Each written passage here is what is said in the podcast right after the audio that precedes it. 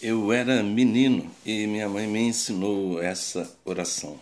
Dizia: Vinde, Espírito Santo, enchei o coração de vossos fiéis, acendei neles o fogo do vosso divino amor. Enviai o vosso Espírito e tudo será criado e renovareis a face da terra. Pronto, eu queria fazer essa oração porque é uma responsabilidade que eu sinto depois desses dois primeiros episódios gravados e eu tenho pensado né, na continuidade, no como fazer daqui para frente e pedindo então uma espécie de socorro. Ilumina, Senhor, para que a gente faça o que tenha que ser feito e speak to all the people around the world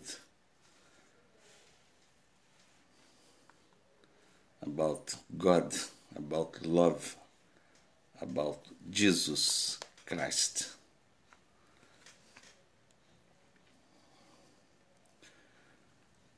Falar ao mundo sobre Deus, sobre o amor, sobre a fé, sobre Jesus, o Cristo. E fazer isso não como apenas mais um, uma multidão de vozes falando assim, de Deus, de Cristo, de amor, de fé, e o mundo continua o mesmo, mas procurando um jeito de fazê-lo de modo a, de fato, levar transformação e iluminação ao planeta. Nosso planeta está absolutamente carente de iluminação e, como eu disse no episódio 2, é nosso dever agirmos, seja como for, com amor e com fé, para iluminá-lo de amor e de fé. A gente já pode perfeitamente entender muitas coisas e pode também perfeitamente parar de fazer muitas coisas e começarmos a agir com um pouco mais de dignidade, de humildade e de, de responsabilidade de verdadeiros filhos de Deus. Só essa questão de Deus é que poderá causar de fato uma transformação no mundo. Eu, você, nós, o planeta, entendermos todos nós a questão de Deus e a partir daí agirmos como quem entendeu e como quem reconhece-se filho de um Deus infinito, eterno, magnânimo, bom poderoso, sem limites. Eu costumo dizer, ultimamente tenho pensado assim, é, na vida tudo, tudo, tudo, todas as questões, tudo é uma questão de opção. E a opção sempre é uma opção sim ou não, opção mais ou menos, opção vou ou não vou, opção creio ou não creio, também com relação a Deus é assim, a gente ou crê ou não crê, é simples assim, não tem só outra solução, não adianta ficar procurando explicação, resposta, etc, etc, etc. Ou a gente crê ou não crê em Deus, é simples, absolutamente simples assim, não tem outro meio termo. Ou você crê em Deus ou você não crê em Deus, e ponto final, quem não crê em Deus está tudo bem, não crê em Deus é problema, é, é responsabilidade, é questão, é, é é, é, livre-arbítrio da pessoa. Ele escolheu, não creio em Deus, pronto, não quero saber de Deus, não creio em Deus, não me interessa Deus, não ouço sobre Deus, não me interessa Deus. E outra, eu creio em Deus, e se eu creio em Deus, eu não tenho que temer, eu não tenho que, eu não tenho que, se eu crer em Deus, eu tenho que compreender que Deus está em mim, que Deus está em tudo, que se existe Deus, não pode existir nada, nem condição, nem situação, nem, nem, nem ser, nem, nem coisa nenhuma que não esteja no seio de Deus e em que Deus não esteja presente, porque se Deus é Deus e se alguma coisa estivesse fora de Deus, então Deus não seria Deus.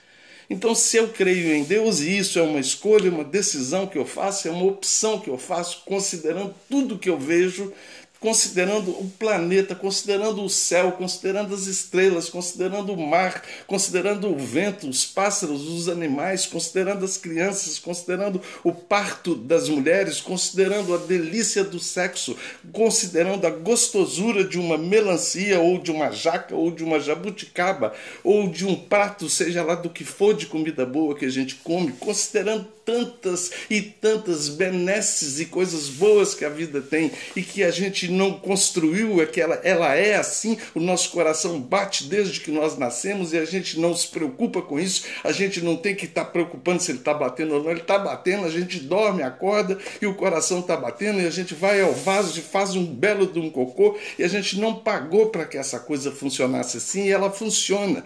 E todas essas imensas perfeições, perfeições me levaram então a fazer a escolha de eu sim, eu creio em Deus. Eu era adolescente, uma prima, Anister Nogueira Pinto, querida, que tem mais de 30 anos que eu não revejo, adolescente também, e ela me inscreveu e insistiu para que eu fosse num, num encontro de jovens da Igreja Católica chamado é, um cursinho. Antigamente tinha o cursílio, não sei se ainda existe na Igreja Católica, para casais, para adultos, e tinha o cursinho para jovens. Eram três dias num retiro, num cenáculo, numa casa de orações, numa coisa retirada de Belo Horizonte, em Venda Nova próximo a Belo Horizonte. Um, um, um grande prédio, um, parecia, não sei se era um convento, um colégio, um internato. Estava ocupado só por nós nesse período, os, os participantes daquele encontro. Dirigido pelo Padre Oswaldo, que já faleceu, da Igreja do Padre Eustáquio em Belo Horizonte, e por outros membros, Ronaldo e outras pessoas que estavam lá e que eram os organizadores e os, também os palestrantes daquele encontro com 40, 50, 60, sei lá quantos éramos os jovens que estávamos ali. Eu tinha 16 anos nesse, nesse dia, nesse período, nesse dia exato em que eu vou lhes contando agora.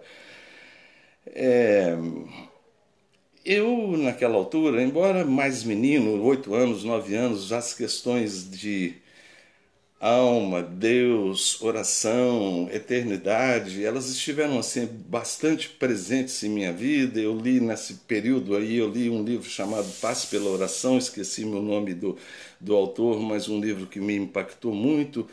E eu gostava muito de assentar assim onde eu tivesse uma distância boa de horizonte para olhar ao longe e assistir, contemplar o pôr do sol. Eu era menino e era assim um pouco amante da beleza, assim, principalmente aquela que eu via no horizonte ao entardecer.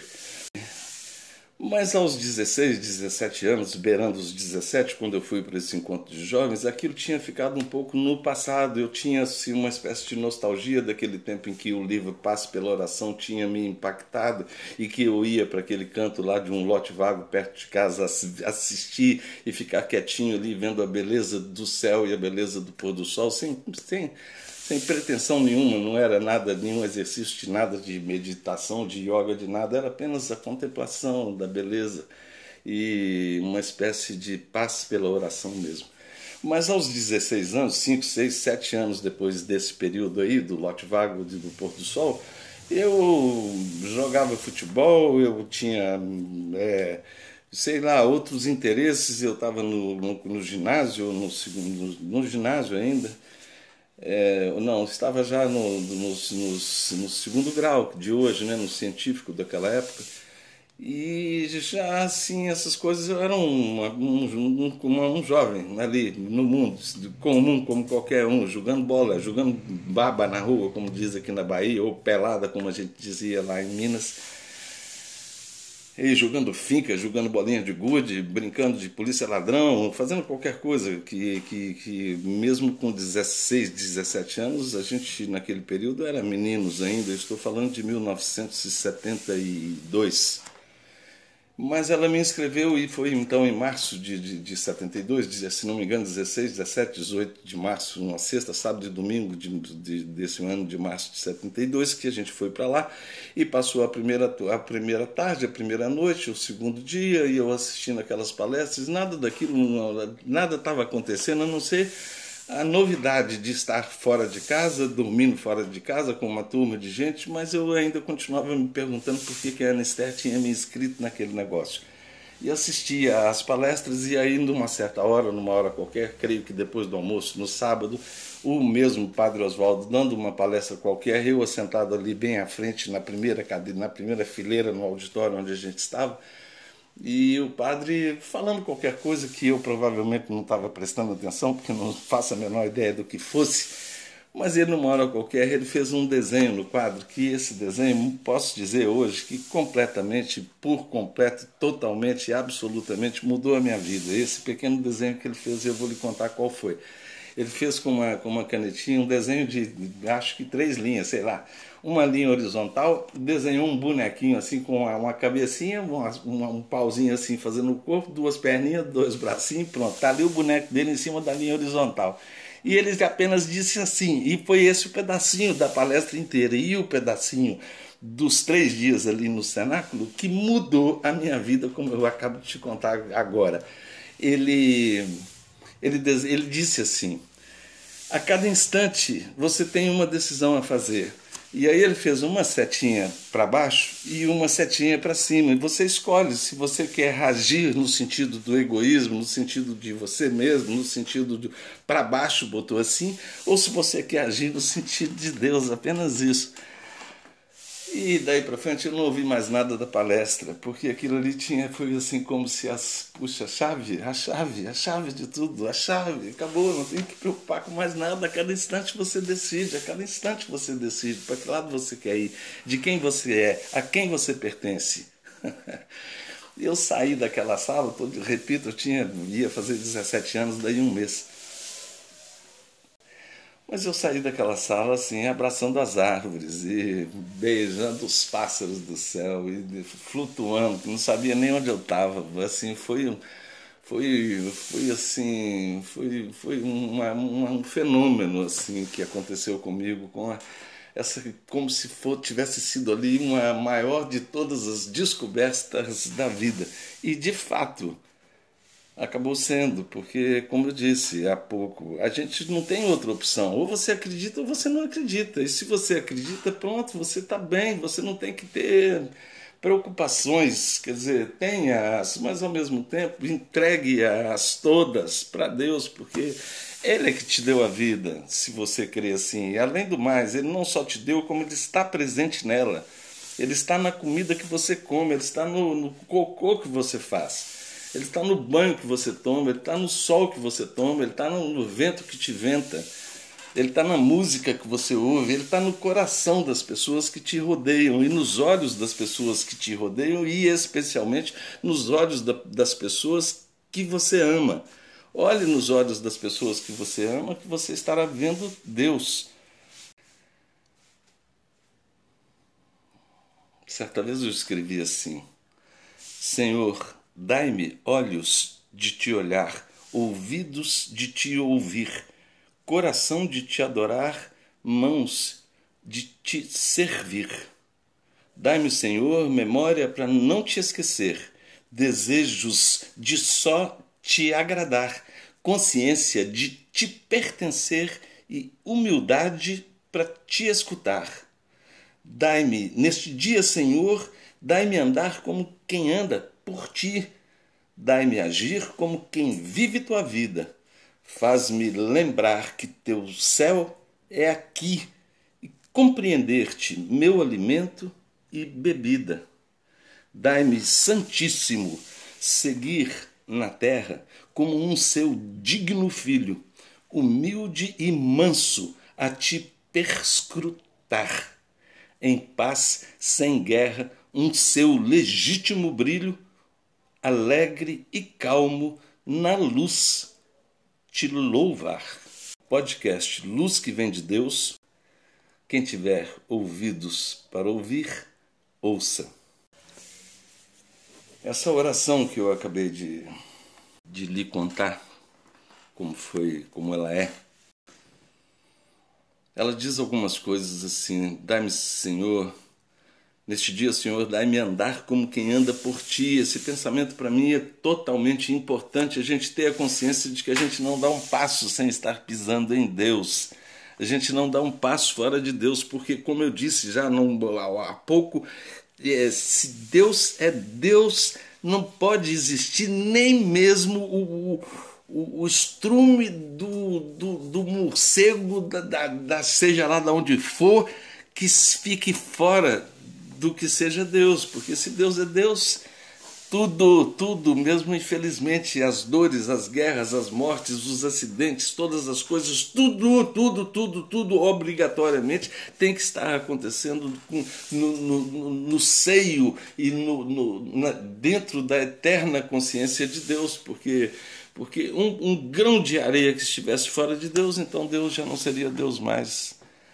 Então é, é, apenas isso. Ou a gente, ou a gente, a gente escolhe assim. Eu escolho crer em Deus. Eu escolho achar que, poxa, tanta beleza, tanta perfeição, tanta coisa bacana que nenhum de nós construiu, que o que mais a gente faz mesmo é quase destruir, mas tanta beleza, tanta, tanta, tanta beleza, enfim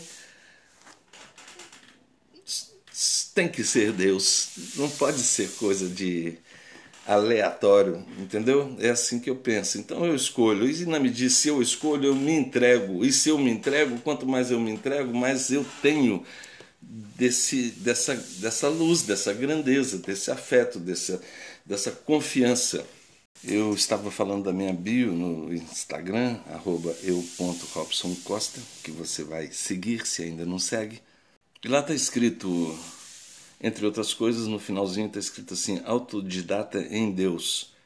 Escrevi isso um pouco porque nos tempos atuais a quantidade de professores de Deus que existe no mundo e especialmente alguns bastante inconvenientes, desagradáveis e chatos que se acham os donos absolutos da verdade e sabedores de todas as coisas e que eu penso assim dessas pessoas, se essas pessoas encontrassem o próprio Jesus Cristo pela rua fora, iriam querer pregar para ele, ensinar para ele como é que é Deus e como é que é a Bíblia, como é que ele tem que fazer, como é que deixa de ter pessoas que sabem tanto quanto eu ou menos do que eu e que me insistem que, que a gente tem que aprender deles e, e, e ser como eles. Então, um pouco para deixar bem claro isso, não me interessa o que outro alguém tenha para me ensinar a respeito de Deus e penso que você devia fazer quase a mesma coisa.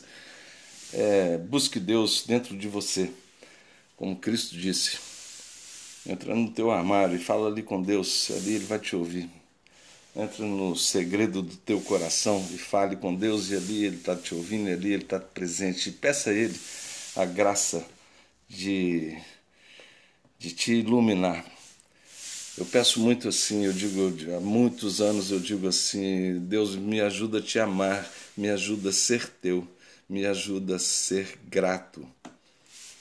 E numa outra oração minha eu digo assim: aceite por teu amor e tua graça, aceite o meu amor por ti. E, por teu, e permite, por teu amor e tua graça, permite que aumente em mim o amor por ti. E aceite, por teu amor e tua graça, por tua bondade, aceite minha gratidão a ti. E por teu amor e tua graça, consente que aumente em mim a gratidão a ti. E é isso. Estou misturando as orações aqui, comecei a falar da outra aqui em que eu digo que dai-me andar como quem anda por ti, dai-me agir como quem vive tua vida, faz-me lembrar que teu céu é aqui, compreender-te meu alimento e bebida. Para mim nessa estrofe aí está tudo. A gente, a gente caminha dentro de Deus. E quando a gente faz um pouquinho de silêncio, de atenção naquele momento da caminhada, se você faz alguma caminhada, seja lá onde for, em qualquer lugar que você esteja, faça um pouco de silêncio e considere isso, que você ali está rodeada pela imensidão de Deus e pela benéfica presença dele em tudo, no chão que você pisa, no céu que te cobre, nas nuvens que desenham no céu, nas cores nas, nos sons que você ouve. Dia desses eu caminhando cedo, passeando com a minha cachorra pelo, de manhã cedinho e passou um carro por nós, o dia ainda estava em silêncio, né? E passou um carro aqui na rua calçada e ele foi subindo e se deslocando assim. E eu pensei comigo, rapaz, tem uma coisa, um barulho, um som que não mudou há 50 anos, é o mesmo som 60 anos é, o som dos pneus rolando, né, os pneus do, do, dos carros rolando sobre o calçamento. Quem, quem, quem já foi criança andando de carro, as primeiras vezes em que a gente anda de carro, assim, é tão gostoso aquele som do carro andando, a gente só ouvindo aquilo, como é gostoso andar de carro, né? E os sons são grandes amigos, eles são, são parte importante da, da presença benéfica de Deus ao nosso redor e a gente usar os nossos ouvidos leva-nos a uma paz e a uma gratidão praticamente instantânea, seja lá o que você esteja fazendo, ouça os barulhos ao seu redor. Eu chamo esses barulhos ao nosso redor de o silêncio de Deus o silêncio de Deus é, é, cheio de sons e é ouvindo todos os sons e tendo, sendo atento aos sons que te cercam, um carro que passa lá longe, um caminhão que buzina, uma criança que chora, um cachorro que late, um galo que canta. Ouvindo os sons a gente a gente bebe um pouco da paz e da bondade, da imensidão, da riqueza da vida que Deus criou e nos deu e nos dá a cada instante. Eu vou parar por aqui. Eu já falei demais e tenho muito ainda para falar. Eu tenho pensado, certa vez também, eu era gerente de marketing de uma empresa que vendia purificadores Europa em Belo Horizonte, Ibiza, distribuidora. E o sistema de trabalho dessa empresa era com, com muitos vendedores porta a porta, 60, 80, 100, que se reuniam todos os dias, de manhã cedo, sete e meia, era o horário, se não me engano, das reuniões com os, com os gerentes, e então eles faziam ali uma reunião que era basicamente uma reunião de vamos à luta, né? uma reunião motivacional porque o sujeito trabalha é, de porta em porta, não tem cadeira, não tem escritório, não tem telefone, não tem secretário, não tem nada, ele só tem ele e a vontade dele, a coragem dele de bater na porta e levar não, e bater de novo e levar não, e oferecer para um e para outro e levar não, até achar um, dois no dia que comprem e esses um, dois no dia fazem 20, 30, 50 no mês e fazem um salário razoável para os vendedores que persistem, para os que persistem, que permanecem, que insistem, que vão à luta, que acreditam. E então a, a, reunião motivacional tinha essa função de empurrá-los, vai em frente, não desanime, você é um guerreiro, você é um vencedor, você vai vender, você vai vencer.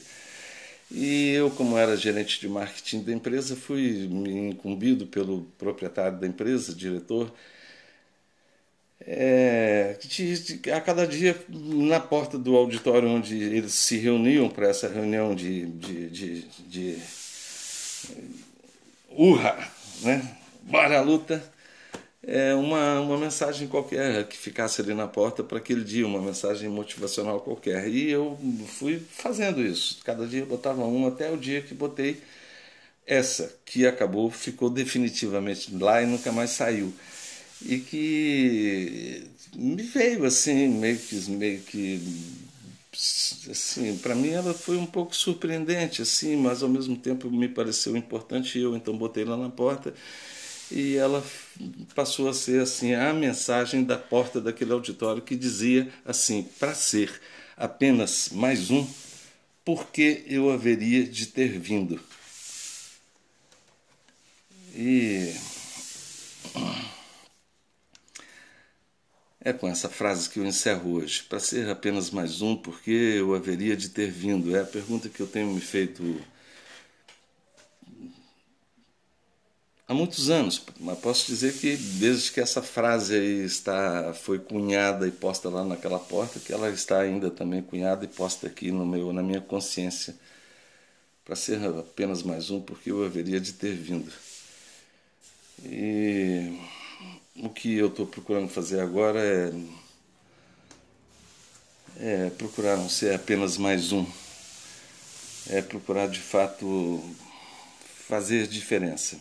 E eu tenho certeza que tem muito ainda por vir e eu tenho muito ainda que dizer sobre mim mesmo, sobre os meus muitos defeitos de todos os tipos. Eu andei pensando assim, como é que eu vou falar? Eu vou, vou, vou esculhambar logo, falar assim que eu sou um vagabundo completo, não vem achando que, que eu estou bancando de, de santinho, de perfeitinho. Não, eu sou um vagabundo, pode, pode se considerar assim.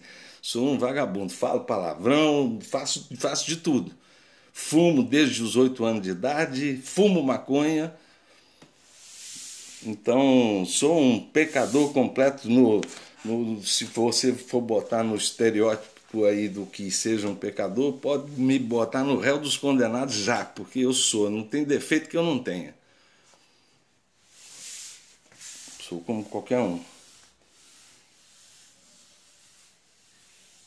Porém, eu posso também dizer que sou como qualquer um, mas não tanto assim como qualquer um, porque não qualquer um faz como eu fiz ao longo de toda a minha vida, praticamente toda a minha vida, a questão de Deus e de Jesus e de Cristo e do amor e da fé e da beleza e da bondade, da eternidade das nossas almas esteve presente em mim, em todos os livros que eu li, em todas as buscas que eu fiz, em todas as igrejas que eu frequentei, em todos os buracos em que eu entrei.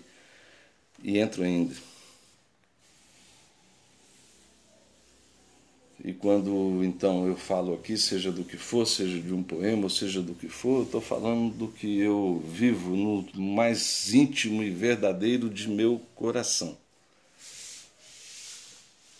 E como eu disse aí hoje ainda no começo, falando que vontade de falar para to all the people around the world, né? falar para todas as pessoas ao longo do mundo, é assim mesmo que eu me sinto aqui, minha vontade é estar falando e vou ainda me dirigir especificamente ao atual Papa, o, a autoridade máxima da, da Igreja Católica e, de certo modo, a autoridade máxima de todas as igrejas no mundo porque, porque a responsabilidade das igrejas é imensa. E tem dois mil anos que as igrejas estão aí e o mundo está só, só piora em termos da sua, da sua consciência da sua, da sua humanidade, da sua, da, em termos da sua, da sua cristandade, em termos da sua, da sua atitude cristã, o mundo não tem melhorado ao longo desses dois mil anos em que as igrejas, todas elas, estão aí vestindo suas fantasias de eu sou representante de Deus e dizendo coisas que,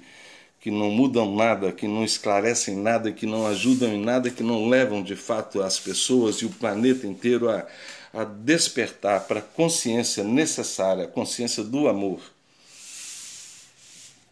Então, repito, tenho muito ainda para dizer e o direi. E você fique ligado, pelo menos por enquanto, na, na, medida em que eu consiga, vou fazer um episódio todos os dias, pelo menos um todos os dias. É, curto ou longo, estarei fazendo, se Deus quiser. E com Deus, se Deus quiser. Enquanto Deus permitir. Paz. Siga, compartilhe, ouça Vicie-se em Luz que Vem de Deus, o seu podcast divino. Quem tiver ouvidos para ouvir, ouça. Nós começamos hoje ouvindo a oração que minha mãe me ensinou, Dona Mercedes, querida e linda Dona Mercedes, também vou falar um bocado dela aqui ainda, com certeza. É, e vamos terminar com uma oração chamada Espírito Santo, que eu mesmo escrevi, que não é uma oração, é um poema, que eu mesmo escrevi numa época em que em Santo Amaro da Purificação, durante as festas de Nossa Senhora da Purificação, que numa certa noite ou naquela novena inteira, não me recordo se era só numa noite ou na, na novena inteira, se não me engano era mesmo a novena inteira dedicada ao Espírito Santo e cada noite tinha uma palestra sobre o Espírito Santo e tinha lá no, na programação o nome das, das palestras e vários nomes, nove palestras, nove nomes diferentes, nove explicações sobre o Espírito Santo. E eu vi todos aqueles nomes e pensei assim, puxa, será que. Aí escrevi: Santo é o Espírito que ama, Santa é a chama que inflama, Santa a palavra que chama o coração para junto a Deus orar preside a quietude e a calma, preenche os silêncios da alma, se dá no cantar e na palma, é o espírito em todo lugar. Onde reine sincera alegria, o que seja de paz e harmonia, é o espírito feliz a se dar. Do espírito é tudo que passe, o amor e o bem que nos nasce quando a Deus nos dispomos a amar do Espírito é tudo o que é amor, alegria, fé. Do Espírito é tudo o que há, pois nele é que Deus se nos dá. Fui. Esse foi o episódio 3, Espírito Santo. Continue ouvindo o podcast Luz que Vem de Deus, seu podcast divino. Quem tiver ouvidos para ouvir, ouça. Fui. Obrigado. Até.